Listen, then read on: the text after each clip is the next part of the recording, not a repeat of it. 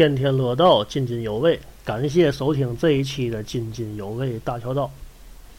今天日子比较特殊，马年呢即将过去，羊年即将来临。在此呢，祝愿大家新年进步。呃，前两天吧开例会，早晨起来，我我就说嘛，我说大伙儿都坐好了啊，我说。南姐呀，就是总公司人力经理，给咱派来个新监理。我说于大爷不是你妈妈，家里有事儿嘛。这一段时间呢，上边派来个新监理啊，希望大家呢这个做好工作啊。这个新监理啊，他可不是个男的。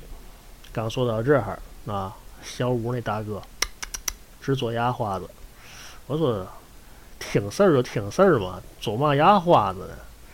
我说接着说啊，这个新监理他可不是个男的，他本是个二十五六的大闺女，头上的青丝如墨染，离子烫啊，头发是直的。我说这妈说快板了是吗？我说，我说不找乐啊！我说嘛意思呢？我说因为啊，人家是个女同志啊，嗯，大伙呢。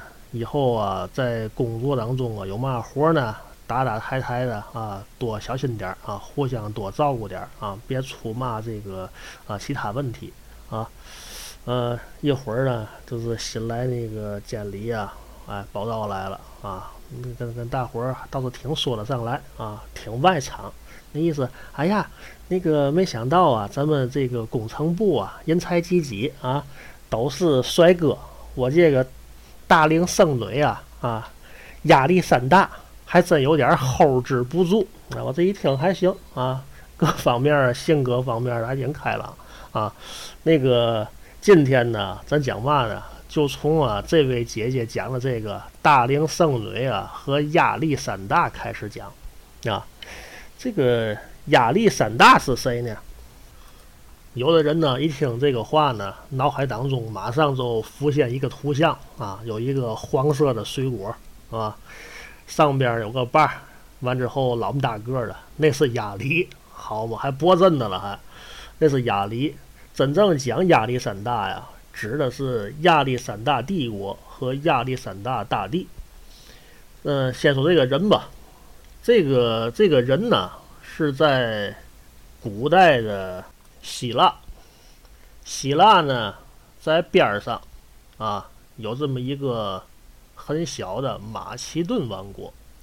这个马其顿王国呢，出了这么一个能人，也就是后边讲的亚历山大大帝。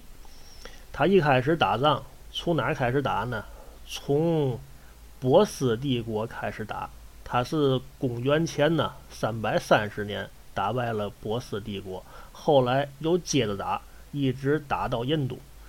从啊，他这个从家里边出来开始打仗，到后边啊，觉得打的差不多了啊，奠定啊成功基业的时候，一直打了十年。到了这个公元前呢二百二十年左右，亚历山大呢就哎就死了，没听错，就死了。多大岁数呢？三十二岁。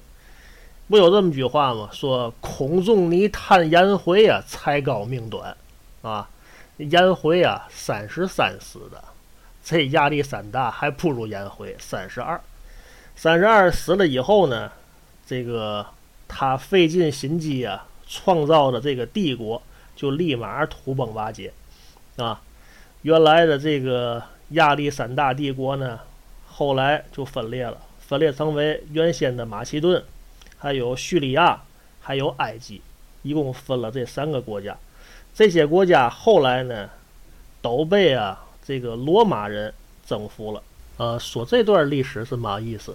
啊，就是说呀，创业难，守业呀更难。既然啊守业这么难，差不多就完，是吧？十年呢，戎马生涯，一旦功成万骨枯。可是呢？十年以后，人嘎嘣了啊！底下的孩子呢，也守不住这份家业。与其这样啊啊，差不多就该收手就收手，于人方便，自个儿方便了，是吧？这个事儿啊，能干十分，干七分，留下三分呢，验子孙。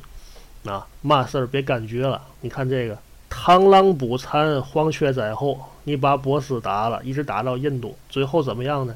最后这些个全让人家罗马人占领了，啊。所以说，差不多啊，差不多就完。好了，呃，新一年新的开始，再一次祝大家新年快乐，津津有味大乔道，咱们下期再见。